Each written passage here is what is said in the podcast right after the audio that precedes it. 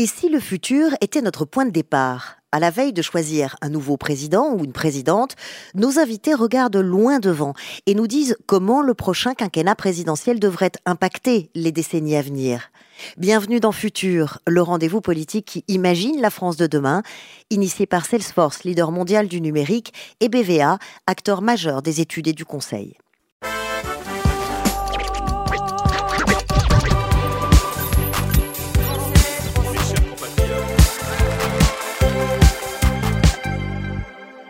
Le futur, est-ce si loin? Est-ce demain? Nous allons élire un nouveau président ou peut-être une présidente. Alors le futur, on ne peut pas le deviner, on ne le connaît pas, mais on peut euh, d'ores et déjà commencer à le penser, à le décider dès aujourd'hui. Choisissons le temps long, si vous voulez bien. Regardons loin devant avec vous. Cédric Villani, vous, le mathématicien, vous nous le dites, la recherche, ce n'est pas des résultats concrets et immédiats, mais un travail pour le futur. Alors est-ce que c'est pareil en politique, peut-être euh, que ça le devrait. En tout cas. Non, mais je pense maintenant beaucoup plus sur le temps long en politique aussi qu'au début de ma carrière en politique. Eh ben, ça tombe bien, c'est exactement ce que nous pensons ici aussi. À mes côtés, euh, Adélaïde Zulfikar Passik, directrice de BVA Opinion. Bonjour. Vous prenez le pouls de cette opinion pour nous. Et puis Christian Roudot. Christian, avec toi, on prend du recul, on met les choses en perspective. On essaye, on essaye. Professeur Villani, Monsieur le député de l'Essonne. Monsieur Roudot, comment dois-je vous appeler si vous me donnez du professeur? Bonjour, vous faites partie de ce club fermé euh, des hommes de science devenus hommes politiques, euh, lauréat de la médaille Fields, l'équivalent d'un Nobel euh, pour les maths. Vous avez rejoint le mouvement En Marche, c'était lors de la présidentielle 2017. Depuis, vous avez pris vos distances avec le parti d'Emmanuel Macron. À l'Assemblée, vous êtes aujourd'hui non inscrit. Alors, dans votre livre Immersion, euh, vous parlez de votre plongée dans le bain de la politique. Euh, vous parlez de ça comme d'un une immersion isométrique. Et donc, euh, là, un mini cours de géométrie politique, mais mini, s'impose. La théorie des plongements ou des immersions isométriques, si on se demande, quand vous avez une certaine géométrie, comment est-ce que vous pouvez la faire passer d'un espace à un autre sans que jamais elle perde ses caractéristiques géométriques? Ben, c'est un peu moi. Passer de l'espace de la science à l'espace de la politique sans perdre mes caractéristiques de scientifique, de quelqu'un qui a appris à raisonner comme ceci ou comme cela, à travailler comme ceci ou comme cela plonger dans la politique. Vous allez nous y aider, Adélaïde. Oui, alors nous, on va revenir un petit peu plus à ce, que, à, ce à quoi s'intéressent les Français. Comment est-ce qu'ils perçoivent la France? Quels sont à leurs yeux les atouts et les faiblesses de notre pays? Comment rêvent-ils l'école du futur? Comment se positionnent-ils par rapport au transhumanisme? Ce sont autant de questions, notamment sur les thèmes qui vous sont chers, Cédric Villani, auxquels nous répondrons au cours de cette émission à travers des sondages exclusifs réalisés par BVA pour Futur. Alors, quelle France euh, dans le futur? Quelle France doit-on espérer Quelle France doit-on euh, construire? Première partie de ce programme, c'est hashtag Mon pays, c'est parti.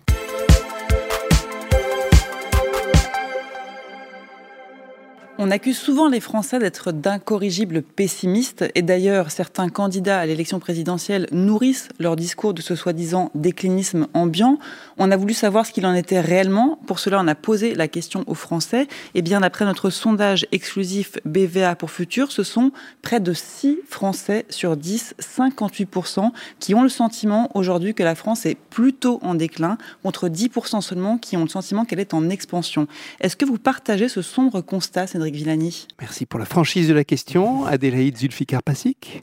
D'abord, je dirais que dans la France, il y a cette attitude générale hein, pour toute la société d'un pays qui s'est rêvé le meilleur du monde, voire maître du monde avec son, grand empire colonial, culturel, politique et tout ce que vous voulez, qui un jour découvre qu'il est un pays qui a besoin des autres, un pays parmi les autres et qui fait une sorte de grande dépression. Finalement, je suis mauvais, je vais mal, et qui se voit beaucoup plus négatif qu'il n'est en vérité. Oui, il y a plein de raisons d'être inquiet par rapport à la France. Pour, euh, par exemple, euh, une de mes, pour moi, une des grandes caractéristiques de la France qui donne raison d'être inquiet, qui est attestée par toutes les enquêtes sociologiques, c'est le fait que la France est un grand pays de défiance, où la, la méfiance des uns envers les autres, au plan professionnel, au plan personnel, est très élevée mais il y a aussi, si on le regarde objectivement, beaucoup de raisons d'être optimiste pour la France. que ce soit dans les ressorts euh, culturels, dans les ressorts scientifiques, que ce soit dans, les, dans toute la quantité, la qualité de, de, de la culture et de savoir-faire accumulé en France. Et c'est ça aussi qu'il faut regarder. Le paysage que vous me décrivez, je suis d'accord, c'est ça qui est dans la tête de nos concitoyens il est trop pessimiste. Alors, alors justement, euh, vous évoquiez euh, des points sur lesquels on pourrait s'appuyer pour voir les choses différemment. Quand on a posé la question aux Français en creusant davantage, en leur demandant d'évaluer la, situation de la France dans une série de domaines, en donnant tout simplement une note de 0 à 10, eh bien, leur constat n'est pas beaucoup plus reluisant, puisque la meilleure note moyenne obtenue culmine à 6 sur 10, c'est-à-dire pas beaucoup plus que la moyenne. Euh, elle est obtenue par notre système de protection sociale devant la culture, 5,7 sur 10 seulement. Ensuite, on trouve trois euh, grands domaines qui sont évalués avec des notes autour de 5 sur 10, donc à peine la moyenne, les services publics de la santé, la recherche, l'industrie et tous les autres domaines testés euh, enregistrent des notes inférieures à la moyenne. Alors sur la recherche, par exemple, les Français ne sont pas les seuls à dire que les moyens sont insuffisants, mais sur le système de protection sociale, il est souvent salué comme l'un des meilleurs du monde. Les Français ne seraient pas un peu des enfants gâtés? Je vais commencer par euh, dire que je me reconnais pas pleinement dans cette, euh, dans cette évaluation. On voit la mauvaise note obtenue par la recherche. La recherche française est l'une des toutes meilleures du monde. Il n'y a pas de doute là-dessus. Y compris en termes de moyens alloués En termes de moyens, c'est pas si reluisant. Et euh, précisément, la France est l'un des pays qui arrive à faire le mieux avec peu de moyens mathématiques, je prêche moi paroisse. Vous savez, c'est certainement le pays le plus décoré du monde quand vous rapportez les récompenses mathématiques à la population. Mais prenez un autre sujet sur lequel nous avons travaillé récemment à l'Office parlementaire scientifique, la recherche polaire. Euh, qui nous rappelle aussi le grand passé où la France explorait le monde avec les Dumont d'Urville et autres, découvrait de nouveaux territoires. Là aussi, un domaine grossièrement sous-doté, incroyablement sous-doté. On a écrit des pages très dures et j'ai moi-même interpellé de façon dure le gouvernement à ce sujet pourtant une recherche sur les pôles, que ce soit en matière de climat, en matière de biodiversité ou en matière de circulation océanique, ou même en, sur les questions euh, sociales dans la lignée de Paul-Émile Victor, qui est parmi les toutes premières du monde. Vous parlez de, de la recherche euh, et on va euh, en reparler tout au long de cette émission, de la recherche et de la formation, que ce soit au niveau français ou au niveau européen. Euh, il y a plusieurs chantiers, évidemment, en friche à la veille d'une élection présidentielle. Dans Immersion, vous écrivez que l'engagement politique, c'est quand un idéal abstrait rencontre la dure réalité. Alors, cette dure réalité, c'est quoi? Pour que la France réussisse, pour vous, Cédric Villani, quels sont les grands chantiers prioritaires auxquels il faut s'attaquer dès aujourd'hui Nous sommes dans une époque euh, pleine de problèmes, pleine de mutations. La France a besoin, oui, de se renouveler. Mhm. Et parmi ces leviers, on va citer celui qui a été au cœur de mon engagement politique, le tout premier, le levier européen. Hein. Je me suis défini comme fédéraliste bien avant de faire de la politique nationale. Dès 2010, je revendiquais l'étiquette et j'ai euh, milité, organisé des colloques sur, euh, sur euh, l'avenir de l'Europe. Aujourd'hui, la France est un pays plutôt eurosceptique. Pourtant, aucun pays n'a contribué autant que la France à la réflexion sur la, sur la construction européenne. Mhm. C'est le pays de Montesquieu, c'est le pays de Hugo, c'est le pays de Simone Veil, c'est le pays de, de Monet et Schumann, etc. etc. Et, et, sans sans l'Europe, sans une Europe construite, solide, la France ne pourra pas faire entendre sa voix, ne pourra pas assurer le bien-être de ses citoyens. C'est un chantier majeur, prioritaire. Le chantier écologique en est un aussi. Et vous savez, la France, c'est ce pays qui, depuis toujours, ou presque, depuis sa construction, s'est rêvé comme le pays qui allait trouver les solutions universelles et les apporter au monde. Mm. Et universel était très important. On comprend pourquoi aussi, parce que la France, c'était la réunion de, peuples différents, de, de, contrées avec des, des traits différentes, qui avaient besoin d'être unis par cette idée de travailler au-delà des particularismes, des langues, des habitudes, avec le Nord comme avec le Sud, et ainsi de suite. Et il n'y a pas plus universel, si vous voulez, que ces questions écologiques, environnementales, concernent la Terre entière, dans laquelle il s'agit de trouver comment amener l'humanité entière à être euh, sobre en carbone, à être sobre en énergie, à retrouver l'harmonie avec le vivant, et ainsi de suite. La France doit jouer un rôle majeur dans cette transition mondiale. Mhm. Et justement, en préparant notre rendez-vous, euh, je suis tombé sur cette euh, citation d'un philosophe québécois, je ne sais pas si vous le connaissez, Marc Gendron, Notre avenir dépend non de la science politique, mais de la politique de la science.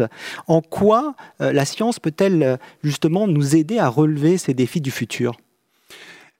Je vais nuancer ce que dit M. Gendron. Avec, euh, il a la raison en première, en première approximation, mais je vais nuancer. la science est là d'abord pour faire les constats s'il n'y avait pas eu les scientifiques du GIEC, les scientifiques de l'IPBES, nous ne serions pas là en train de constater l'urgence absolue. On dirait, bon, petit échauffement des températures, on voit quelques euh, remous dans le climat, des inondations en plus, mais sans les scientifiques, nous ne serions pas là à avoir un diagnostic précis mhm. sur le pourquoi de la situation, sur le rôle de l'humanité, etc., etc., et sur les contraintes que nous devons nous, nous, poser. Sans les scientifiques, nous ne serions pas là en train de, considérer l'effondrement du vivant comme quelque chose de, terrible, simplement parce que ce sont des choses qui se passent sur le, sur le long terme. On n'a pas idée, par exemple, que la situation du vivant est pire aujourd'hui qu'elle n'était l'an dernier quand on réfléchit sur un plus long terme, on se dit ah, les insectes euh, qui étaient si nombreux dans les champs il y a 30 ans, les insectes qu'on essuyait sur le pare-brise des voitures lors des grands déplacements de, vacances euh, quand on était gamin, ils sont plus là. La science, elle nous permet d'aller au-delà. Elle nous dit, voilà, elle nous, elle nous dit, il y a tant de pertes de biomasse, tant de problèmes de, ceci et de cela. Donc elle est là d'abord pour dresser un constat. Et aujourd'hui, c'est extraordinaire la, la, qualité de constat qu'on a de, de, ce que la science nous apporte. Et est-ce qu'elle est là pour résoudre Et elle est là aussi pour résoudre. La science est là pour, euh, de façon générale, la science, c'est une grande entreprise à, à décrire, donc à constater, à comprendre comment ça fonctionne, qu'est-ce qui, qu'est-ce qui est le moteur, quelles sont les relations entre les individus, entre les êtres. Euh, et elle est là aussi pour donner des outils. Maintenant, euh, dans certains cas, les outils sont extraordinaires. Dans d'autres cas, ils mettent tellement plus de temps à venir. Et dans certains cas, on voit que on se trompe de chemin. L'un de mes exemples favoris, c'est le DDT, cet insecticide extraordinairement puissant qui a été très populaire, qui a fait l'objet d'un prix Nobel au début du XXe siècle. On s'est dit c'est magnifique, ça va désinfecter, c'est une nouvelle ère pour l'hygiène, pour l'humanité. Et puis ils sont arrivés les constats, c'était une catastrophe. Est-ce que la parole scientifique est suffisamment prise en compte dans les décisions politiques, y compris celles qui concernent euh, le long terme?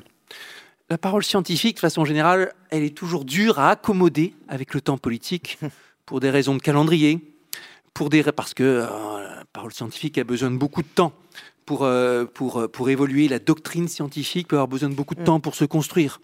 Entre les premiers rapports du GIEC de 1990 et aujourd'hui, mm il n'y a pas eu beaucoup de changements dans les orientations, mais en matière de précision des connaissances, c'est un monde mm. extraordinaire.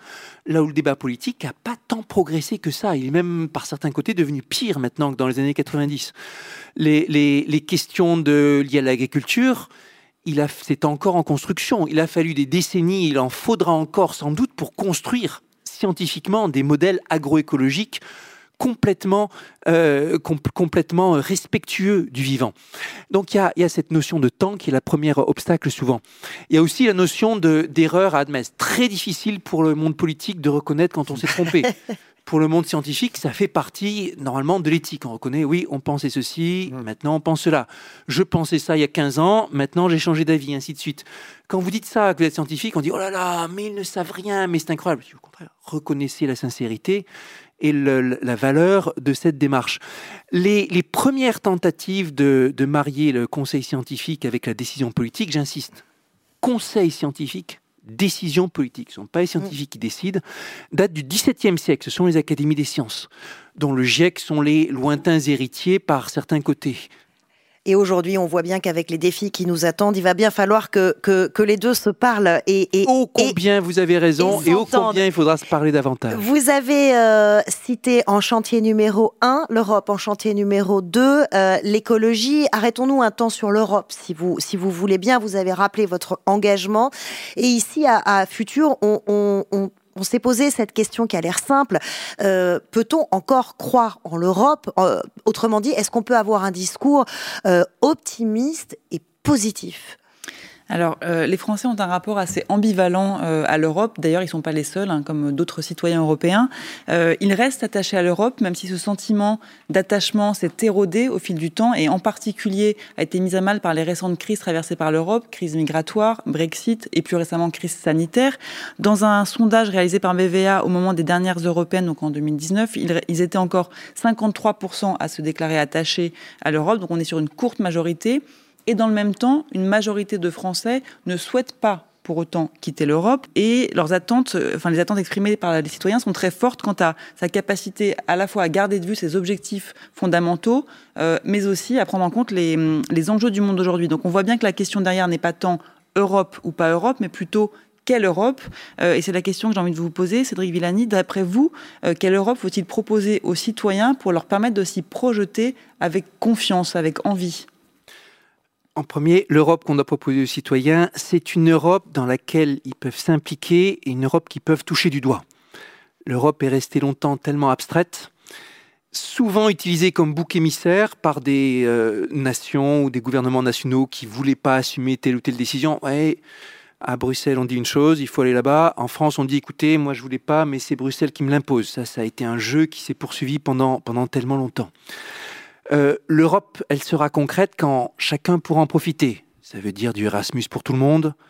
Ça veut dire des, possibilités de, rencontres et de discussions dès l'école pour les gamins qui puissent se rendre compte qu'il y a partout, dans, tant de pays, des, des, enfants européens qui partagent le même type d'ambition, d'idéaux, de grandes racines culturelles, qui partagent ce, très grand territoire géographique.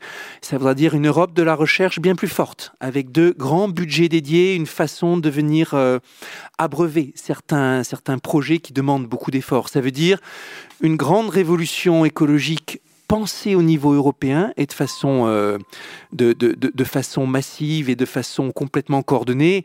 Même chose pour les technologies, pour le numérique, pour le digital. Et puis une Europe culturelle une Europe où on puisse parler, découvrir, évoquer les fonds culturels des uns ou des autres. Il y a une citation célèbre de je ne sais plus quelle personnalité politique disant s'il fallait refaire la construction européenne, on devrait commencer par la culture, par le marché tel que ça a été pensé. L'idée de, de, de, de Monet et Schumann commencer par le marché, ça se comprend. L'idée de faisons des choses ensemble pour, euh, pour apprendre à se connaître. Mais à la fin, ce qui lie les gens, c'est la, culture. L'Europe s'est construite aussi autour d'une coopération euh, euh, sur le plan industriel et scientifique avec des résultats concrets, comme vous dites, des résultats majeurs. Je pense à Airbus, je, je pense à, l'Europe spatiale. On peut citer aussi plus récemment l'Europe des batteries, des batteries électriques pour les voitures électriques. Oh, attendons qu'elle se fasse parce que... Ben, voilà, je, je, voulais vous poser la question. On a l'objectif, c'est l'autonomie européenne en 2025. On on, veut se défaire de la dépendance euh, de l'Asie. Là, on est dans un exemple concret. Euh, c'est dans ce sens-là qu'il faut aller Est-ce qu'on va assez vite? Vous avez raison d'abord, oui, Airbus ou l'Agence spatiale européenne, ça a été des, modèles, c'est extraordinaire mhm. ce qu'ils ont, réussi, des très belles coopérations. Un peu inquiétant cependant que ce soit presque les deux seuls exemples qui nous viennent à l'esprit, c'est les mêmes exemples que j'ai utilisés pendant des années dans des conférences euh, dans les milieux fédéralistes pour insister sur les belles réalisations de l'Europe. J'en rajouterai un troisième, même s'il n'est pas dans la, dans la construction politique européenne, c'est le CERN, qui est euh, euh, basé en Suisse, ce centre européen de recherche et centre mondial de recherche de physique fondamentale, qui est juste extraordinaire et qui a été pensé après la Seconde Guerre mondiale précisément pour les coopérations. Les batteries, on a raison de dire qu'il nous faut une ambition européenne pour les batteries, de la même façon qu'il nous faut une industrie d'énergie renouvelable, de la même façon qu'il nous faut une, une Europe très forte sur l'intelligence artificielle. Et pourquoi un Airbus des batteries, ce serait pas possible alors? Et j'espère bien que c'est possible, mais quand je vois le plan tel qu'il a été fait, d'une complexité extraordinaire, ça ressemble à une gigantesque usine à gaz, avec bien des cas dans lesquels il s'agit d'avoir comme opérateurs des, des, entreprises qui sont euh, chinoises ou américaines, euh, sans garantie qu'il s'agisse vraiment de savoir-faire qui se recrée sur le, sur, le, sur le sol européen, je dirais, avec des personnels européens, et avec une, euh, vraiment une inquiétude sur la possible déconnexion entre les ambitions affichées et ce qui se passe sur le terrain, je suis assez inquiet. J'espère me tromper, mais euh, le, je ne suis pas sûr, là, quand je vois le plan, qu'il arrivera, qu'il arrivera bien à maturité. Une, une usine à gaz pour euh, construire des batteries électriques, ça part mal, effectivement. ça ne marche pas. Oui, c'était euh... Shadow qui plaisantait en disant euh, les usines à gaz, c'est pas mon truc, moi je suis plutôt sur le, sur le renouvelable. Mais effectivement, cette question de gouvernance et, le, et gouvernance, et, et, le savoir-faire. À la fin, vous pouvez faire, c'est le même problème sur le cloud, vous pouvez faire toutes les règles que vous voulez, toutes les normes que vous voulez si vous n'avez pas les formations et le savoir-faire qui, qui, est là sur notre continent, il ne se passera rien en vrai. Alors, vous disiez au début de cette émission à quel point la recherche et l'investissement dans cette recherche est capital, notamment au niveau européen. C'est quand même ce qui se passe avec le programme Horizon Europe. Euh, c'est un programme extrêmement euh, ambitieux, 95,5 milliards d'euros de budget. C'est l'un des plus ambitieux jamais euh, déployés. Sur quelle période? 2021-2027, avec avec euh, quatre grands piliers, l'excellence scientifique, Europe et innovation, compétitivité industrielle, participation des citoyens à l'espace européen de la recherche, vous en parliez. Cinq grands objectifs, vaincre le cancer, protéger les océans, s'adapter au changement climatique, créer 50 villes décarbonées d'ici 2050 et restaurer la qualité des sols. C'est un plan, euh, je l'ai dit, sur le plan budgétaire euh, sans précédent. Est-ce que c'est à la hauteur des enjeux? Est-ce que selon vous, ça dessine le futur que vous souhaitez Regardons les ordres de grandeur si vous voulez d'abord. Vous me parlez d'un plan très ambitieux. D'abord, si je divise par la, période que vous évoquez, hein, sur 6 ans, les 95 milliards, je trouve une quinzaine de milliards par an, on est d'accord? Oui, j'aurais dû me douter qu'avec un mathématicien, vous iriez vite. prenons, le, prenons juste le, prenons le PIB de la France, hein, si vous voulez. On est quoi? On est autour de 2000 milliards? C'est quoi Je ne sais, plus, mais l'ordre de grandeur, c'est ça. Les 3% du PIB, ça nous fait quoi 60 milliards? C'est ce que rien que la France devrait avoir en termes de public et de privé euh, comme, euh, comme budget de, de, de, recherche et développement global. Vous êtes en train de me parler de 16 milliards par an pour l'ensemble des pays européens? Je suis pas sûr que ce soit si gros. Alors vous allez me dire c'est de la recherche plus fondamentale que ce qu'on que ce qu'on compte dans la R&D, certes, mmh. mais franchement à l'échelle européenne, on est sur des petits montant. Le budget de l'Europe, c'est quelque chose comme 1% de la somme mm. des, budgets de, l'ensemble du PIB de l'Europe. 1%. On est sur quelque chose de, on est sur quelque chose de très bas. Et euh, j'appelle de mes voeux quelque chose qui soit bien plus costaud. Quand on parle de transition écologique, les budgets d'investissement qui sont là-dedans, tout de suite, ils se comptent en centaines, voire en milliers de milliards. Mm. Rien que pour la transition énergétique en France, c'était dans les excellentes études de RTE récemment, et c'était la discussion de savoir si le budget annuel qu'il allait falloir mettre sur la table en investissement dans les 30 prochaines années ou quelque chose comme ça, c'était de 60 ou 80 milliards, ou peut-être 100 milliards quand on rajoute le coût des infrastructures. On est ces ordres de grandeur-là pour la France seulement. Imaginez à l'échelle de l'Europe, la transition écologique, ça va se compter en, ça, en milliers de milliards, en centaines de milliards par an à l'échelle européenne, des milliers de milliards sur une période intégrée de six ans comme vous le faites. Le budget que vous évoquez, pour moi, c'est une petite, c'est un petit budget. Un petit budget, mais en tout cas, les candidats, ils ne sont pas nombreux à dire augmentons encore une fois de plus le budget européen. Les candidats, euh, je ne sais pas, mais en face de vous, vous avez quelqu'un qui dit augmentons résolument le budget européen et continuons. Aujourd'hui, Erasmus, je vous en parlais, c'est une toute petite minorité d'élèves privilégiés qui y ont accès. Multiplions Erasmus résolument et faisons de l'Europe des expériences concrètes où on puisse se mélanger, aller au contact les uns des autres et que ça soit plus juste une abstraction. Alors Cédric Villani, comme vous êtes euh, d'humeur dépensière, moi j'ai une suggestion à vous faire. Il y a dépensière, j'appelle ça de l'investissement bien placé, cher ami. Alors il y a une agence européenne du médicament, mais la santé n'est pas un domaine de, de compétences communautaires. Faut-il inventer, selon vous, une Europe de la santé, une Europe euh, de la médecine, euh, une Europe de lutte contre les pandémies? Qu'est-ce que vous en pensez? Précisément, il y, a, il y, a, des années déjà, quand avec mes, mes collègues d'Europa Nova, on avait mis en, en place ça devait être en 2013, un colloque euh, sur le campus des Cordeliers sur l'avenir de l'Europe. On l'avait organisé comme ça. L'Europe de la culture, l'Europe de la santé, l'Europe du bien-être, l'Europe de la recherche, l'Europe du rêve, c'était la table ronde euh, finale. On avait sur chaque table ronde des invités qui venaient de plusieurs pays différents. C'était moi qui étais responsable du conseil scientifique de la, de, la conférence.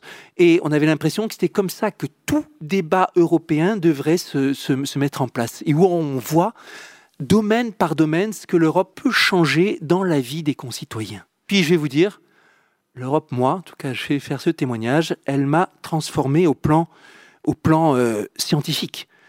Si j'ai choisi de rejoindre euh, le, le, fédéralisme européen, c'est pas comme ça par lubie ou de l'extérieur, c'est parce que j'ai vu de l'intérieur combien ça avait été pour moi extraordinairement profitable d'avoir mes premiers collaborateurs de recherche dès ma thèse en Italie, mm. en Allemagne, puis en Espagne. Comment les voyages et les formations européennes ont joué un rôle majeur?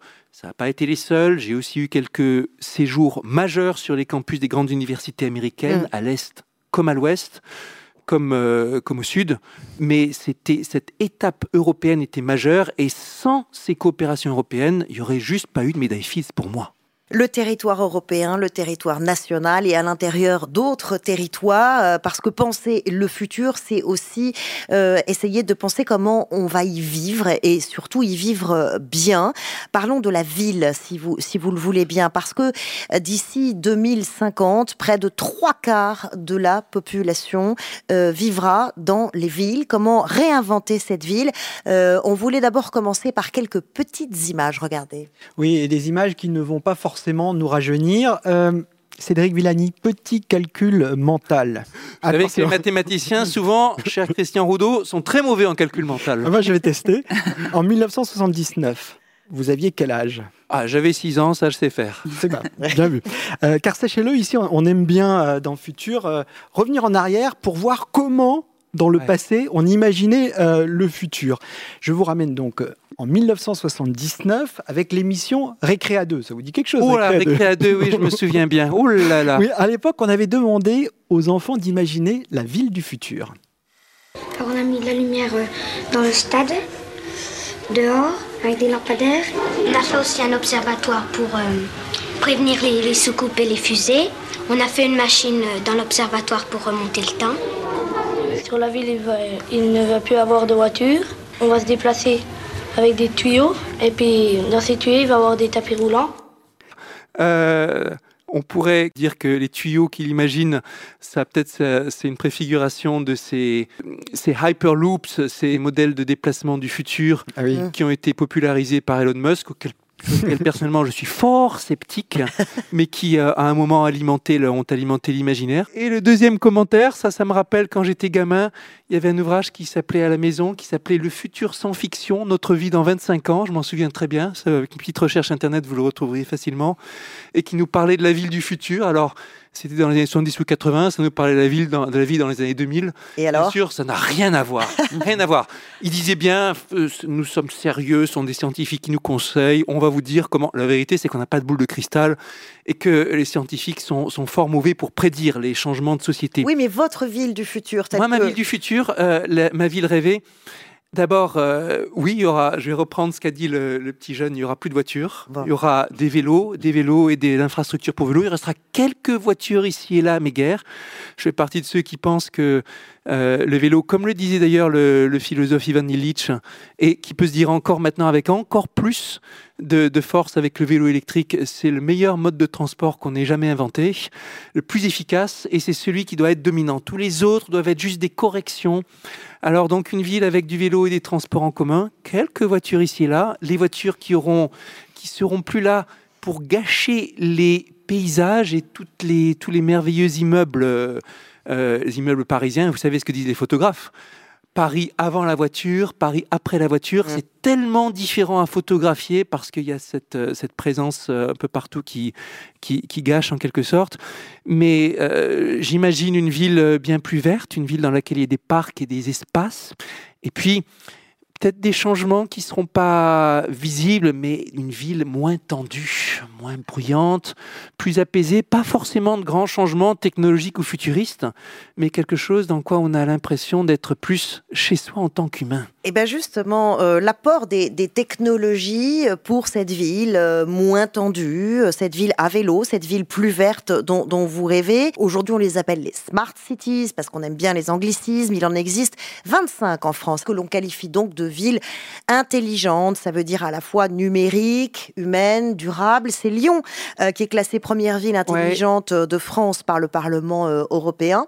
C'est assez intéressant de constater par ailleurs que la grande majorité, 23 sur 25 de ces smart cities françaises, comptent moins de 250 000 habitants. Et on estime surtout que ces collectivités locales pourraient économiser 9,2 milliards d'euros par an euh, grâce aux smart cities dans un délai de, de 5 à 10 ans. Cédric Villani, il y a quand même plus ou moins un consensus aujourd'hui sur l'apport de ces nouvelles technologies. Mais je voudrais vous poser la question des usages. Euh, le citoyen du futur qui sera euh, ultra connecté, est-ce qu'il sera plus relié aux autres ou moins relié aux autres? Avant de répondre à votre question qui est au cœur de notre, de notre époque, je vais euh, euh, préciser que je préfère la, la traduction euh, ville connectée plutôt que ville, euh, ville intelligente. Parce qu'à vrai dire, l'intelligence n'est pas, est pas dans, le, dans, dans, dans, les données, elle est dans ce qu'on en fait. Et au Mm. départ, il s'agit juste de connecter. Et puis, euh, sur la connexion du citoyen, par certains côtés, ça a déjà commencé. Mhm. Pour euh, venir dans ce studio, hein, euh, j'ai commencé par regarder, avant d'enfourcher mon Vélib, que me dit le navigateur sur le meilleur trajet et ainsi de suite. C'est une première étape de connexion et de quelque chose qui, que- qui n'était pas à disposition il y a 20 ans, qui est à disposition maintenant, qui permet de vous faciliter la vie, d'économiser de votre temps. Ensuite, euh, je vais insister sur le fait que les cités connectées, il y a deux grandes façons de voir les choses. La première, c'est comme vous le dites, vous avez euh, connecté en temps réel euh, ou avec des données, par exemple, l'utilisation de données pour euh, décrire et évaluer le niveau de propreté. Mhm. Et votre véhicule avec une petite euh, reconnaissance automatique de déchets qui passe dans la rue et qui remarque que, tiens, sur cette dernière semaine, il y a euh, la saleté qui a augmenté dans telle rue, besoin de changer les processus pour aider les humains à savoir où diriger leurs efforts. Il s'agit ici de, services connectés dans lesquels les informations que la ville vous donne vous permettent de mieux gérer. Euh, dans d'autres cas, ça va être des économies d'énergie. Et puis la deuxième façon de voir la ville euh, connectée, la Smart City, c'est celle dans laquelle votre planification, votre organisation, votre conception de la ville, elle se fait à partir de modèles numériques. Dans quel sens est-ce qu'il vaut mieux faire passer le, sens unique? Est-ce qu'il vaut mieux construire un rond-point ici ou là? Est-ce qu'il vaut mieux que la route elle soit comme ceci ou comme cela? Ou est-ce que ça va être le plus efficace de, placer les panneaux solaires, etc. Ça, c'est de la, si vous voulez, du design, de la préparation dans laquelle les, données et le- la modélisation s'invitent. Mais après, on l'oublie. C'est juste comme un outil numérique qui vous aide à concevoir et ensuite l'outil en soi, il n'est pas forcément connecté. Alors, un élément peut-être euh, d'éclairage supplémentaire euh, sur ce sujet. Charlotte l'a dit il y a un instant, euh, il y a consensus sur, euh, sur l'apport des nouvelles technologies pour la ville de demain. Euh, les Français partagent euh, assez ce constat, puisque quand on les interroge sur la manière dont les villes vont évoluer à, à l'avenir, plus de la moitié des Français estiment qu'elles doivent être avant tout plus vertes et plus durables. Donc ça rejoint votre, votre souhait d'une ville euh, avec plus de transports en commun et plus de vélos.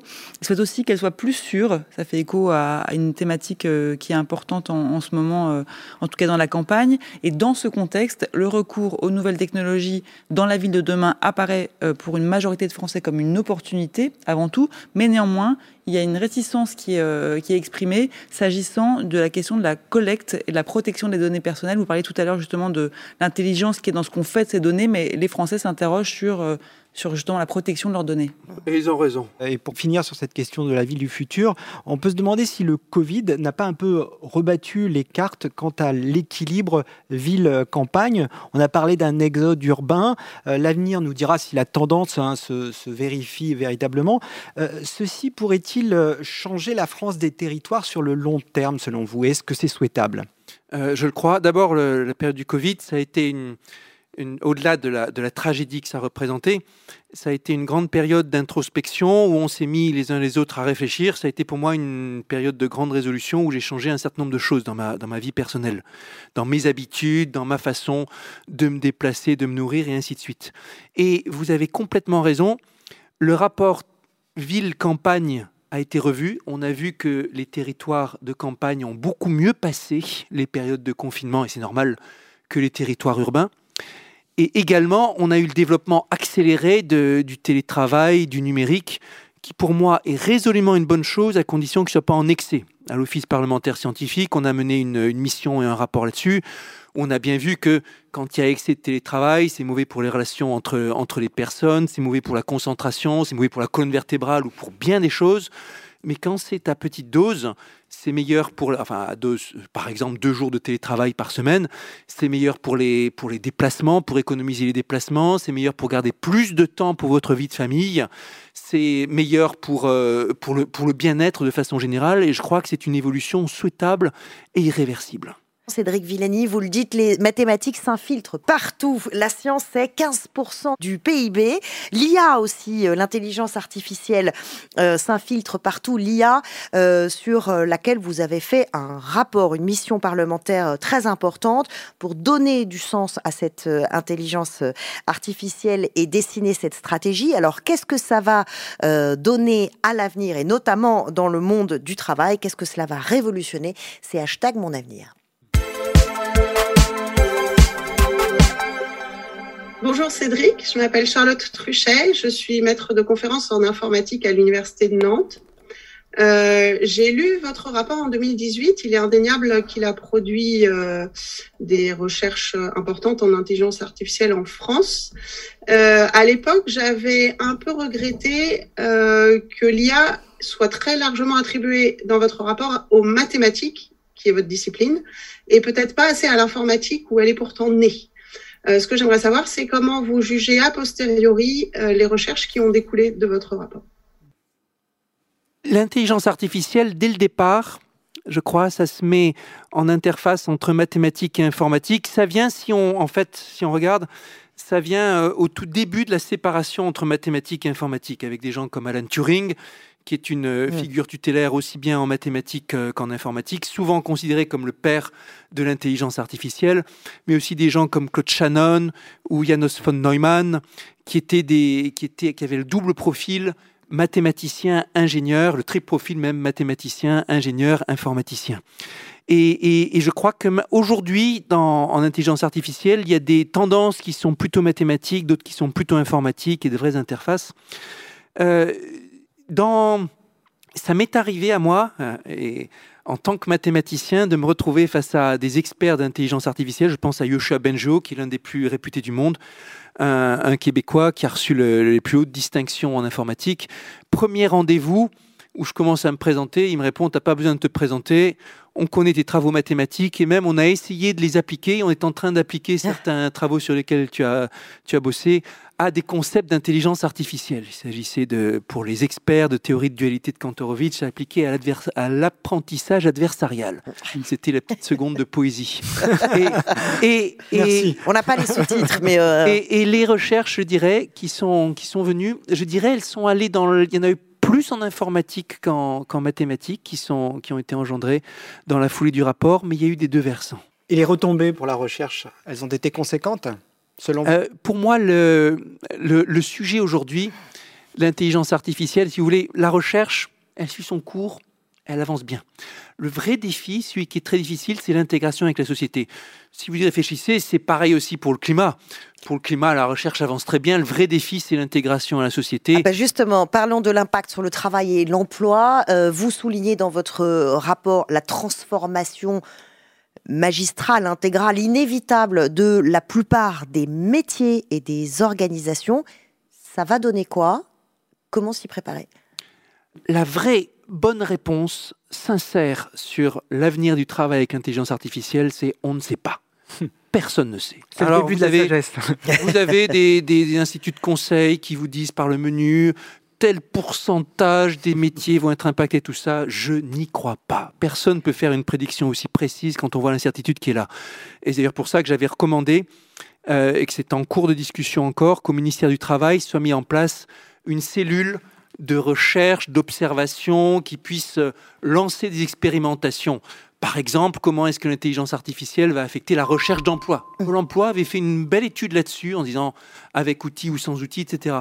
Ce genre de choses, il faut le développer dans telle ou telle, euh, telle, ou telle entreprise. Très important maintenant, c'est donner les conditions pour qu'on fasse ces transitions organiser des forums et des discussions dans les territoires, comme le mmh. Forum européen intelligence artificielle et territoires qui se tenait récemment à Concarneau, très bel événement, ou euh, euh, lancer des missions sur comment mener le changement, l'observer et savoir au début ce qu'on veut. Ce qu'on veut, c'est une société dans laquelle on augmente le bien-être, euh, dans laquelle on augmente la, quantité de communication entre les uns et les autres, dans laquelle on, on augmente l'efficacité quand elle va avec le confort et une meilleure société. Et ce qu'on ne veut pas, ce sont toutes les expériences ratées décrites dans le bel ouvrage de Cathy O'Neill, Armes de destruction euh, massive, algorithmique, Weapons of Mass Destruction, et qui nous montre les endroits où on croit bien faire et on se plante, ou les endroits où ce sont des intérêts peu éthiques qui récupèrent l'intelligence artificielle. C'est ce qu'on retrouve dans les études sur l'opinion, Adélaïde? Alors, j'allais dire justement, si euh, vous avez dit vous-même que vous ne saviez pas ce que ça allait donner en, termes de transformation du travail,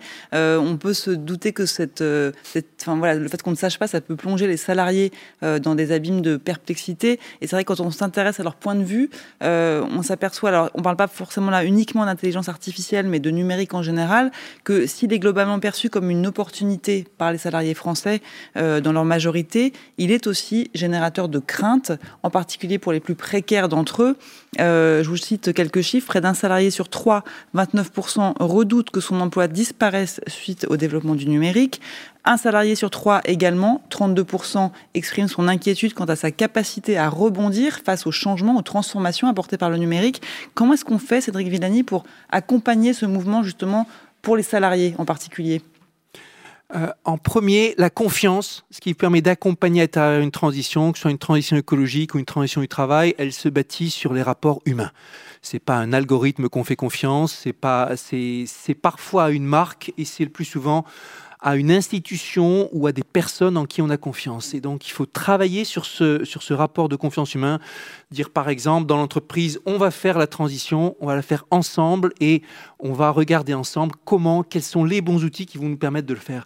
Il y a plein de paradoxes dans le domaine. D'abord, le numérique à l'échelle mondiale, il n'y a pas de doute que pour l'instant, ça a détruit plus d'emplois que ça n'en a créé. Avec certains secteurs qui se sont retrouvés euh, soumis à des tempêtes, ça va du le secteur de la photo, le secteur des agences de voyage, le secteur de ceci et cela. Mais ça va en créer d'autres.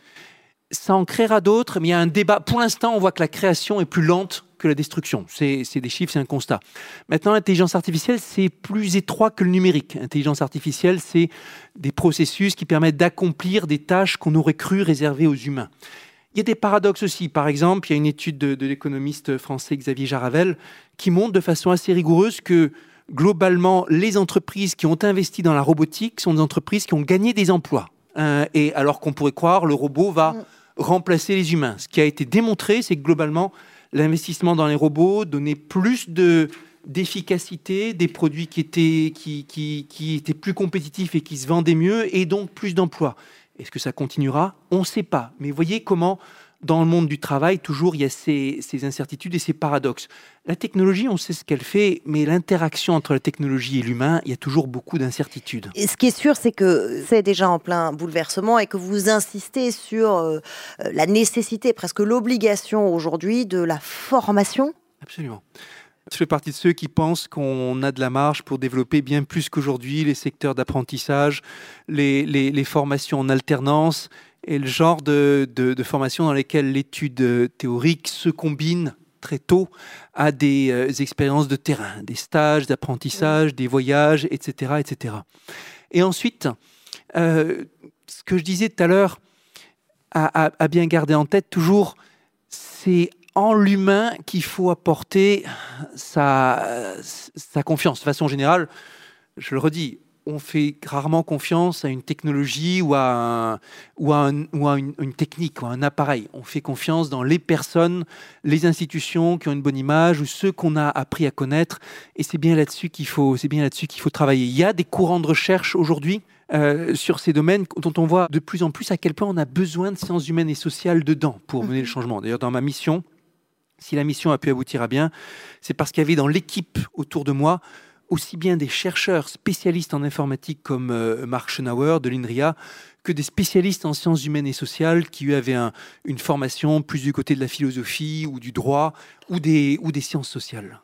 Alors, je ne vais pas vous assommer euh, de chiffres, même si euh, les chiffres, on a bien compris, ça ne vous dérange pas trop oh, en tant que savez, mathématicien. c'est plus une question de concept que de chiffres. Alors, on estime à 7500 le nombre de postes à pourvoir d'ici 2023, selon la grande école du numérique. Donc, dans, dans les métiers hein, liés euh, à l'intelligence artificielle, à l'analyse des, des données, dans une économie de données qui progresse d'environ 10% par an. Comment, selon vous, combler ce déficit de profil? Premièrement, oui, il va y avoir de grands besoins. Mmh. Notre rapport insistait sur le, le fait qu'il fallait multiplier les formations, augmenter le nombre d'élèves, et aussi dans une France qui a l'habitude de former peu, peu, de, peu d'éléments très pointus, avoir aussi des gens moins formés mais, mais, plus nombreux dans un domaine où il y a besoin de un peu toutes les, toutes les compétences en intelligence artificielle depuis euh, Bac plus 3 jusqu'à Bac plus 20. Ça ne se décrète pas de former euh, davantage de, gens. C'est un travail dans lequel le, le, monde universitaire, le monde scolaire, le monde de l'éducation nationale a toute sa place à jouer et où l'enthousiasme que pourront faire passer les enseignants sera clé. Vous savez, pour construire une société de demain, il y a guère de poste plus important que celui de l'enseignant, de l'enseignante. Ça commence dès l'école primaire et la façon qu'on a de faire passer de sa, de sa passion, de sa motivation, l'état d'esprit face à de nouvelles situations et face aux évolutions. Vous n'êtes pas seulement un grand mathématicien, vous êtes un grand journaliste qui fait les transitions pour nous.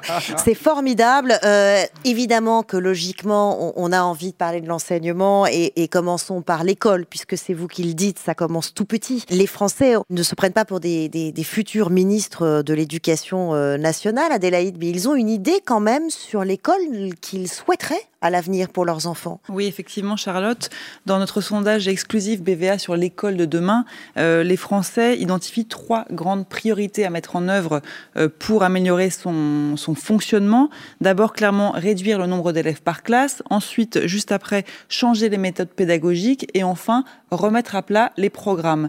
Est-ce que, Cédric Villani, vous partagez cette analyse des Français quant aux priorités à mettre en œuvre?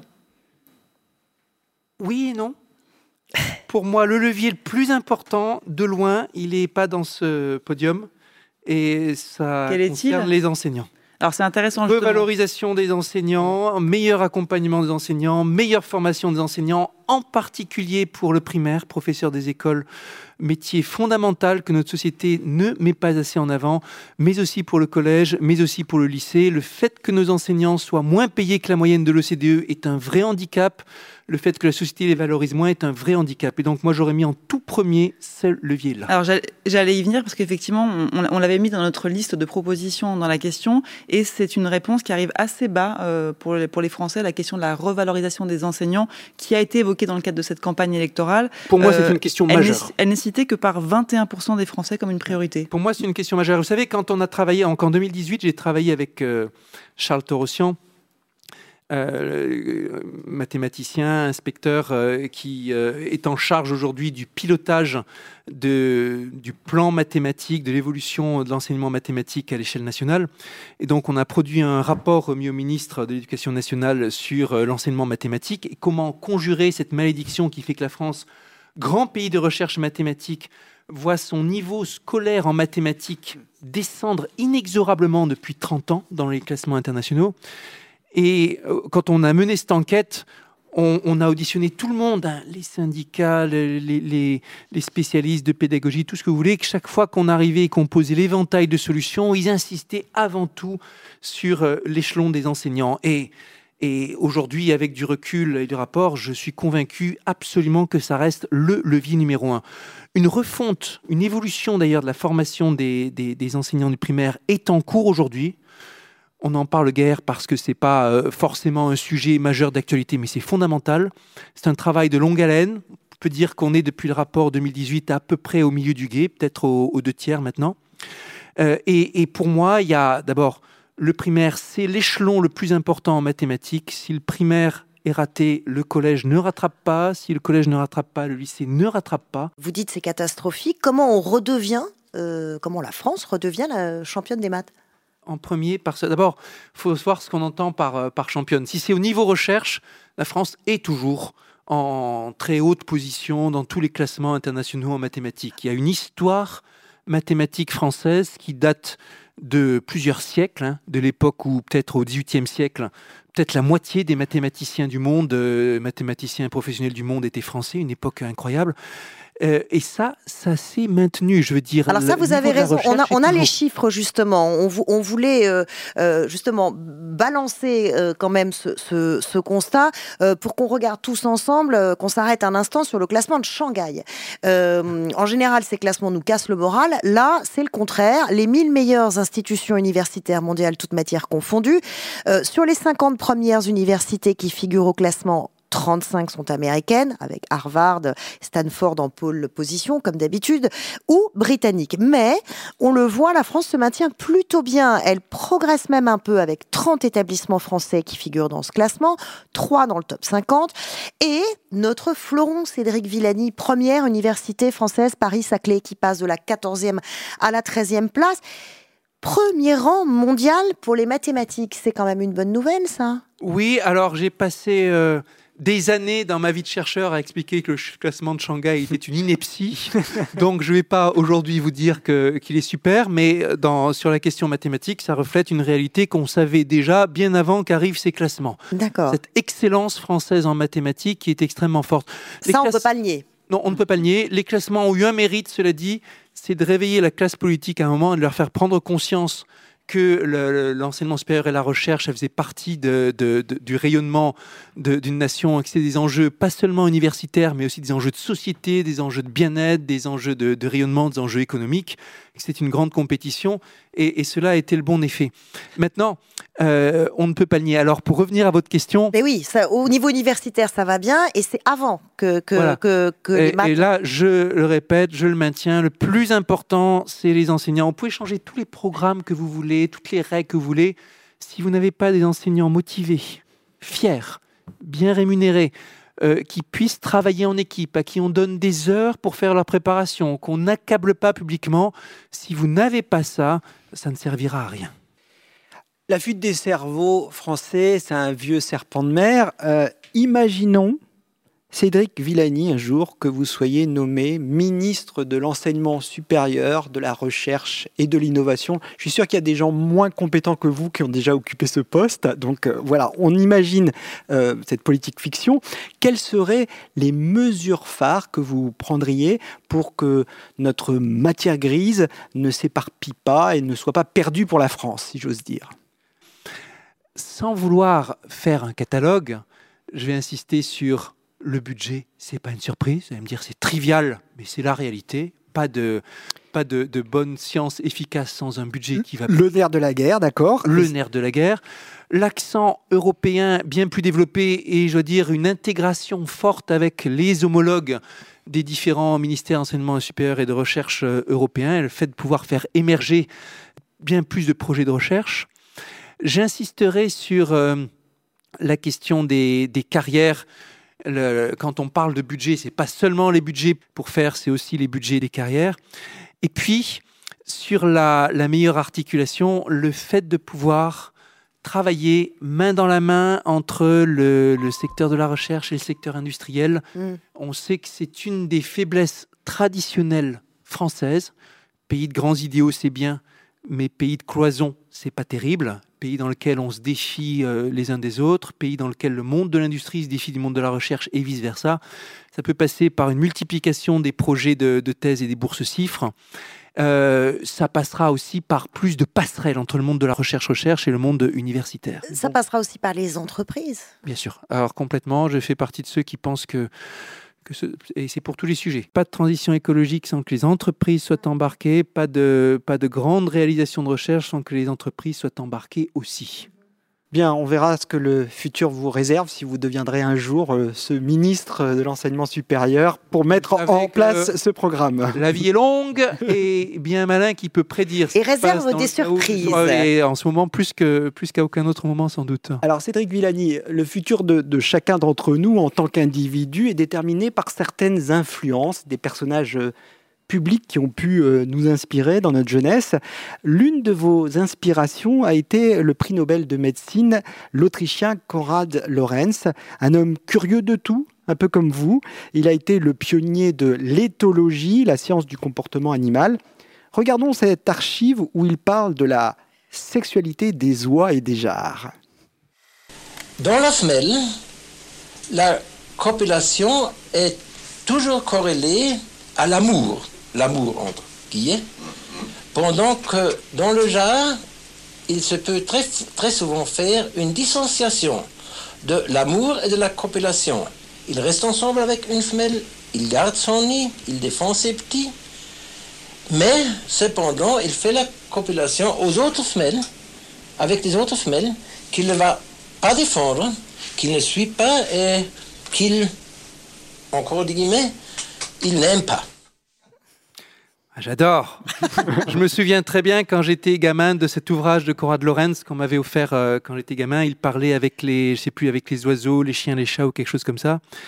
Et euh, j'étais passionné de voir les expériences qu'il décrivait, toutes ces aventures, euh, certaines très drôles, avec toute sa ménagerie et sa façon de considérer les animaux comme des individus, avec leur personnalité, tout ce qu'ils peuvent nous enseigner, toute cette, euh, toute cette tendresse envers ces sujets d'études. Puisque ce monde du vivant revient, vous le dites, au cœur de, du, du, débat public, euh, euh, comme une source d'inspiration. Comment il peut inspirer le monde politique Si on devait faire une analogie, si les politiques devaient s'inspirer du vivant et des animaux, tiens. D'abord, le monde politique aujourd'hui commence à considérer vraiment avec attention le monde du vivant des animaux. Je pense que c'est un signe des temps quand, dans la première des écologistes, Yannick Jadot a déclaré Si je suis élu président, la première mesure que je prendrai, ce sera la sortie de l'élevage intensif. Et c'est l'une des raisons qui font qu'aujourd'hui, je suis fier de soutenir la candidature euh, écologiste. Ce sont les seuls qui ont affirmé euh, cela avec autant de clarté. Ensuite, euh, des animaux, on apprend beaucoup de choses on apprend les liens, le fait que nous faisons partie de la nature, le fait que les êtres vivants sont interdépendants les uns des autres, que nous appartenons à cette grande famille.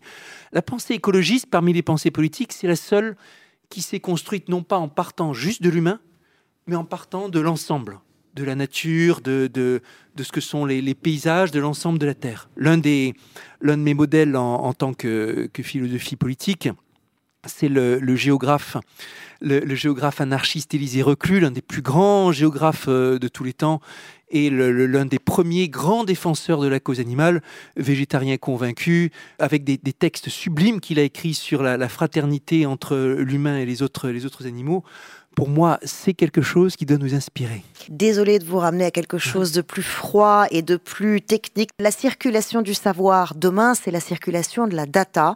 Euh, je voulais vous poser cette question. On est euh, coincé entre oui, il faut faire circuler cette data et la partager si on veut faire avancer la recherche, et vous êtes le premier euh, à le dire.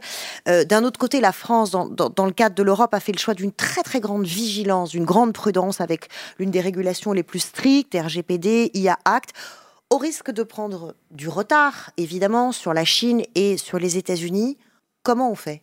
Premièrement, mon expérience en la matière, c'est que si on essaye d'accélérer les choses, on peut très bien se retrouver avec un blocage encore pire. On l'a vu pour la plateforme nationale de données de santé. C'était l'une des recommandations de mon rapport. Construire cette plateforme nationale, le Health Data Hub, comme on l'a appelé un peu partout, avec des droits d'accès, avec des etc. Aujourd'hui, elle n'est toujours pas fonctionnelle. Ça fait quatre ans que le chantier a commencé, elle n'est toujours pas fonctionnel. Et le principal obstacle n'est pas technique, il est politique. Politique et administratif, parce que la construction de grandes bases de données tout de suite, ça, met en, ça fait entrer en jeu des problèmes légaux ou éthiques, mais plus encore des problèmes d'organisation humaine. Vous avez des citoyens qui s'effraient de ce qu'il peut y avoir des données personnelles, par exemple sur des plateformes américaines. Vous avez des interpellations considérables et ça vous fait du, du choc qui finalement retarde encore davantage la mise en œuvre. Une de mes citations préférées, Albert Einstein, plus facile de casser un atome qu'un préjugé. Quand vous êtes face à des grandes mises en œuvre techniques de projets de société, il y a le dossier purement technique et il y a le dossier culturel. Qu'est-ce qui va coincer? On sous-estime toujours le volet culturel. On se dit on va y arriver, on va changer ça. En fait, c'est de là que peuvent venir vos pires ennuis. Il faut le prendre comme quelque chose de respectable, comme quelque chose qu'on ne va pas changer du jour au lendemain. En France, aussi du fait de notre passé tourmenté et de ce qui s'est passé pendant la Seconde Guerre mondiale, il y a une méfiance particulière par rapport aux données gérées par l'État. Il faut respecter ça, Il faut avancer en disant que les précautions sont, sont légitimes et trouver le bon équilibre entre explication et avancée prudente. À propos de, ces questions et notamment de l'intelligence artificielle, vous dites l'enjeu n'est rien moins que le choix de la société dans laquelle nous voulons vivre demain. Eh bien justement, quelle sera la place du citoyen dans cette société? Euh, C'est hashtag ma place. Bonjour Monsieur Cédric Villani. Je m'appelle Isabelle Resplandino et je suis la présidente de l'Association pour les Français en situation de handicap en Belgique. Près de 3000 familles françaises viennent scolariser leurs enfants avec un handicap sévère en Belgique. Ma question est, est-ce qu'on ne pourrait pas s'inspirer en France de l'exemple belge afin d'arrêter cet exil? Alors, un tout petit mot sur les raisons hein, de cet exil. Euh, c'est par manque de place pérenne dans des établissements spécialisés, surtout lorsqu'il s'agit de handicap lourds et de multi-handicap, par manque de méthode aussi euh, par rapport à certaines pathologies. Que lui répondez-vous, euh, Cédric Villani? C'est un sujet qui, auquel je suis très sensible, sujet majeur, sujet de société dans lequel il faut que la société soit beaucoup plus ouverte. Polyhandicap en particulier, on en parle très peu, on ne le montre jamais. La visite d'un centre de polyhandicap, c'est une des. Le centre Raphaël, dans le 11e arrondissement, tout près d'ici, c'est l'une des expériences euh, les plus marquantes de ma vie. Et le, fait de pouvoir agir, montrer, ouvrir euh, est important. Dans le centre que je décris, une des évolutions majeures avait été la possibilité d'avoir des cours dispensés par l'éducation nationale pour ces, pour ces personnes en situation de polyhandicap, avec euh, une éducation qui doit venir à la rencontre des personnes si elles ne peuvent pas se déplacer. Et oui, bien sûr, à partir du moment où les, citoyens en situation de handicap sont des citoyens à part entière, ils ont droit, bien sûr, à, l'éducation, ils ont droit à tout en, fonction aussi de leur, euh, de, leur handicap. Et donc, ça, il faut il faut l'ouvrir et mettre le débat sur la table. Il nous faut aussi en France aller vers davantage d'inclusion. France, traditionnellement, pays de case, a été trop longtemps dans le fait de réserver le, handicap à des institutions spécialisées et pas assez de, l'ouvrir sur le reste en, inclusion. Et puis, la technologie jouera un rôle. J'ai vu autour de moi, j'ai vu des mathématiciens aveugles communiquer avec des réglettes en braille. J'ai vu un jeune extrêmement brillant atteint d'une maladie des os de verre rentrer à l'école normale supérieure utilisant différentes, euh, différents outils technologiques pour mener une carrière de scientifique de haut niveau. Euh, ce sont des choses que nous devons aborder et mettre sur la table en débat public on va en profiter, nous, pour rappeler ces chiffres qu'on ne cite pas assez souvent. 12 euh, millions de personnes, tout simplement. C'est énorme. C'est 12 millions de personnes en situation de handicap en France au sens large. Rappelez surtout que dans 80% des cas, il s'agit de handicap invisible. Ce ne sont pas des personnes en chaise roulante comme l'indique euh, le logo euh, bleu sur les parkings, les places de parking et les pare-brises des voitures. Handicap moteur, c'est certes 850 000 personnes à mobilité réduite mais il ne faut pas oublier les handicaps sensoriels, psychiques, mentaux, autres maladies invalidantes. Cette perception, elle est en train d'évoluer, euh, Adélaïde? Oui, un petit peu. Alors, on, réalise chez BVA depuis euh, près de 20 ans maintenant euh, pour l'adresse. Donc, pour euh, ceux qui ne connaissent pas l'adresse, c'est pour la faire courte, c'est la direction statistique du ministère de, la Santé. On réalise un baromètre d'opinion donc depuis près de 20 ans sur sur les, les enjeux de, de, santé, de protection sociale, et on a un focus sur la question du handicap.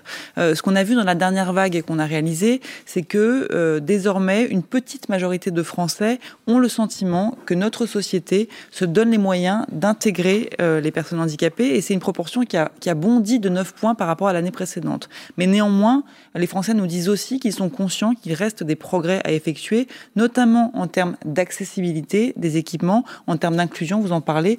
Et c'est vrai que c'est un sujet de société sur lequel euh, le regard des Français est en train de changer. Je l'ai vu dans des projets quand il s'agit ici d'organiser un concert. Euh, des fois, tout votre projet s'écroule parce qu'il y a tout petit escalier qui n'est pas possible de, de, franchir, une barre mal placée, que personne ne veut prendre le risque que quelque chose se passe mal. C'est aussi, sur ces sujets comme sur d'autres, le mal français est aussi un mal fait de déresponsabilisation, d'hyperadministration et de complexité. L'un des défis d'une société plus inclusive euh, demain, euh, c'est la place de nos aînés. L'INSEE euh, nous dit qu'en 2050, la France comptera presque 141 000 centenaires, les plus de 65 ans. Ce sera un tiers de la population. là encore, changement de, perception de la part des Français. Adélaïde, est-ce que les Français comptent euh, sur la, science pour mieux vieillir? Alors, c'est pas une question euh, très simple, Charlotte. Euh, on, leur a posé la question dans un sondage euh, BVA pour Futur, lorsqu'on leur demande s'ils souhaitent bénéficier de certaines découvertes scientifiques ou techniques pour améliorer leurs conditions physiques ou intellectuelles. Je vous donne un exemple, ce sera plus simple. C'est par exemple écrire ces messages rien qu'en les pensant grâce à un implant, ou c'est améliorer ses capacités respiratoires. Eh bien, les Français apparaissent très partagés. Ils sont 44% à souhaiter pouvoir y accéder, mais tout autant 45% à être contre. Euh, vous, Cédric Villani, qui est un scientifique, on, l'a rappelé à plusieurs reprises, est-ce qu'à titre personnel, vous aimeriez pouvoir bénéficier de ces progrès pour vous-même, pour améliorer vos capacités, que je ne sous-estime pas, mais peut-être qu'on pourrait... non, non, non, je, suis... Pour je vais dire... Je vais dire que pour l'instant, d'abord, je crois que les premières applications importantes de ce genre de choses, ça sera pour les situations de handicap et où là, la, question euh, éthique sera plus facile à résoudre. Vous vous souvenez de, ce journaliste atteint d'un locked-in syndrome euh, qui, euh, qui avait écrit un livre qui avait écrit un livre, voilà, le, scaphandre de papillon, avec lui son... Le, Dominique Bobby. Dominique Bobby, absolument, merci. vous vous souvenez que, ce, livre écrit avec une paupière, et quand nous aurons la, possibilité d'avoir par des, messages entiers, des, des, transcriptions, bien sûr, ce sera quelque chose d'extraordinaire. Et dans des cas comme celui-ci, ou dans bien d'autres cas mm. du handicap, on accueillera cette augmentation avec gratitude.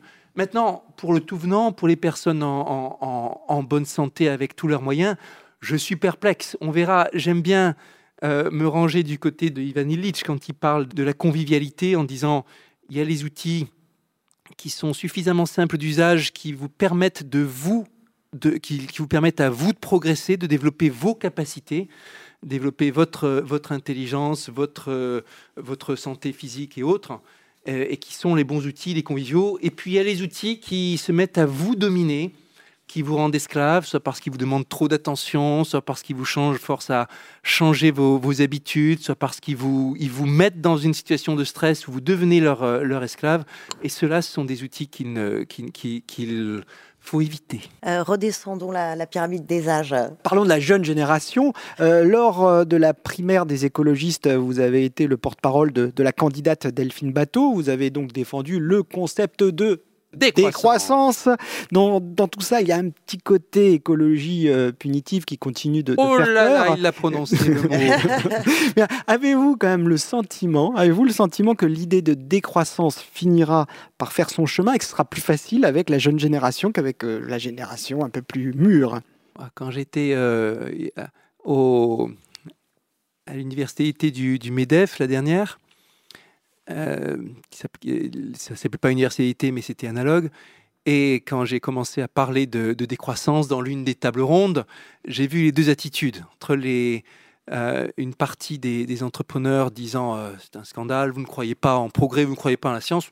Un peu fort de café, de que moi je ne crois pas en la science, mais bon. Et puis j'ai vu l'autre aussi, des, deux jeunes entrepreneurs euh, qui, ont, qui ont applaudi, qui ont dit il faut qu'on en parle, on ne sait pas exactement ce que ça va être, mais parlons-en, qui sentent bien qu'on ne peut juste pas continuer comme ça à raisonner en termes de PIB, en termes de croissance, à continuer à faire grimper tous les indicateurs et à aller dans le mur, littéralement. Mmh. Euh, Donc vous avez confiance dans la jeune génération d'écologie. Moi j'aime bien l'image. Vous imaginez, vous êtes dans, la, vous êtes dans votre voiture, qui représente l'économie mondiale, avec euh, vous brûlez du, carburant et je ne sais quoi. Vous avez le mur qui s'avance, qui est l'effondrement climatique, le, réchauffement, le réchauffement catastrophique avec toutes ces inondations et tout ce que vous voulez, l'écroulement de la biodiversité avec sixième extinction de masse. Et là, vous êtes là en train de d'avancer à toute allure là-dedans. vous sentez bien que vous devez tourner et il y a quelqu'un qui vous dit ok il faut tourner mais continue à accélérer continue à accélérer tout en tournant. Mais ça c'est l'idée de s'en sortir en croissant oui, mais cette jeune génération elle n'est pas dans une voiture à carburant euh, en train de foncer dans le mur justement. Elle roule à vélo. Donc euh, et elle la jeune génération, pour elle, l'idée qu'on ralentisse en s'approchant du mur, qu'on baisse la voilure, c'est beaucoup plus euh, facile pour cette, pour cette jeune génération. et, et, puis la décroissance, ça veut dire quoi? D'abord, c'est un mot choc qui permet de poser les, choses et dire comment est-ce que vous croyez vraiment hmm. qu'on va continuer à, euh, alors, à, à, consommer et à brûler extraordinairement d'énergie fossile? Alors vous allez me dire, peut-être qu'on peut et c'est la grande théorie, qu'on peut découpler la croissance du PIB de la consommation d'énergie fossile. Je vous invite à visionner, si vous le croyez, les vidéos de l'excellent Timothée Paric, grand économiste euh, contemporain de la décroissance, qui vous explique, chiffres à l'appui, études à l'appui, pourquoi c'est un pari extraordinairement risqué et pourquoi tous les indices sont plutôt dans le contraire de ça. Et puis décroissance, ça veut dire quoi? S'il s'agit de remplacer sa voiture par un vélo, ça veut dire des trajets moins embouteillés, ça veut dire prendre une, meilleure euh, connaissance, ça veut dire plus de qualité de vie, franchement, pour aller, euh, pour aller, pour aller au bureau. Alors, s'il s'agit de remplacer un monde dans lequel vous devez euh, travailler toujours davantage avec des, échéances extrêmement fortes dans un de ces euh, métiers où vous savez plus quel sens, les bullshit jobs comme les appelle euh, David Graeber dans un ouvrage, dans un ouvrage qui a, qui a fait succès, et que c'est pour les remplacer par un métier qui est moins dans la hype, plus proche de, la terre, dans lequel vous êtes mieux valorisé, parce que ça fait aussi partie de ça le, le, projet de décroissance, et vous participez à une économie plus proche, plus de terrain, ben, je, crois que ce sera une bonne évolution. Mais à quoi les Français sont-ils prêts? Bah, J'aime bien l'image qui a été utilisée, qui est celle du, mur et du virage, parce que c'est assez vrai pour ce qui est des Français. Euh, ils ont parcouru la moitié du chemin sur ces sujets, si je puis dire. Euh, la conscience, effectivement, de, tous ces enjeux, du sujet climatique, du, désastre vers lequel on court, euh, cette conscience, elle est aiguë aujourd'hui. Les enquêtes d'opinion le montrent. Les Français, et pas seulement les jeunes, hein, on ne parle pas que des jeunes générations, les gens ont conscience qu'il faut agir. Ils sont prêts d'ailleurs à consentir des efforts euh, pour le, bien collectif dès à présent. Euh, mais attention, ces efforts, euh, ils sont prêts à les consentir s'ils ne viennent pas empiéter trop sur leur confort. Donc concrètement, ça veut dire qu'effectivement, je suis prêt à circuler à vélo si, si c'est simple pour moi, je suis prêt à trier mes déchets, je peux trier mes mails dans ma boîte mail, c'est facile. En revanche, ne pas regarder une vidéo en streaming le soir quand je rentre du boulot et que je suis crevé, c'est un peu plus dur. Ne pas manger de la viande si je suis fan de viande, c'est un peu compliqué. Et pour ceux qui en ont les moyens, renoncer à l'avion, c'est compliqué aussi. Donc voilà, on sent bien qu'on est sur. Euh, on voit le mur, mais on a du mal à tourner. Alors, on parlait de l'avion. Il y avait un débat en commission des affaires économiques, là, juste il y a quelques jours, euh, à l'Assemblée nationale sur le sur l'avenir de l'aviation. Et j'ai pris la parole pour dire en substance écoutez, l'avion décarboné, il y a des très prometteuses recherches qui arrivent et qui seront matures peut-être dans 20 ans, ou peut-être dans, peut-être dans, généralisées peut-être dans 20 ans, peut-être dans 25 ans, ou qui sait. Mais pour l'instant, nous n'y sommes pas. Aujourd'hui, la seule méthode rigoureuse qui garantit de décarboner le secteur, ça s'appelle la réduction du nombre de vols. Et euh, votre enfant de 10 ans, il comprendra que si vous lui explosez tout le problème, vous dira, mais papa, c'est pas grave abstiens-toi de voyager pendant, pendant quelques temps, on va pas en mourir pour autant, et puis on voyagera plus tard quand l'avion sera décarboné. C'est une simple question de bon sens. Est-ce qu'on a besoin, franchement, pendant une époque où même ça semblait cool de prendre l'avion pour faire l'aller-retour à New York, pour aller visiter un pays au pas de charge pendant quelques jours avant de revenir, est-ce qu'on a vraiment besoin de ça? Est-ce qu'on a besoin de manger de la viande tous les jours? Je vous le demande. Nos grands-parents, pour beaucoup d'entre eux, pour la plupart, mangeaient de la viande de temps en temps. Parfois, c'était le, dimanche. Euh, et le, monde, un monde durable par rapport à cette question, ça serait un monde dans lequel, ben, une fois par semaine, on peut avoir accès à de la viande ou du poisson.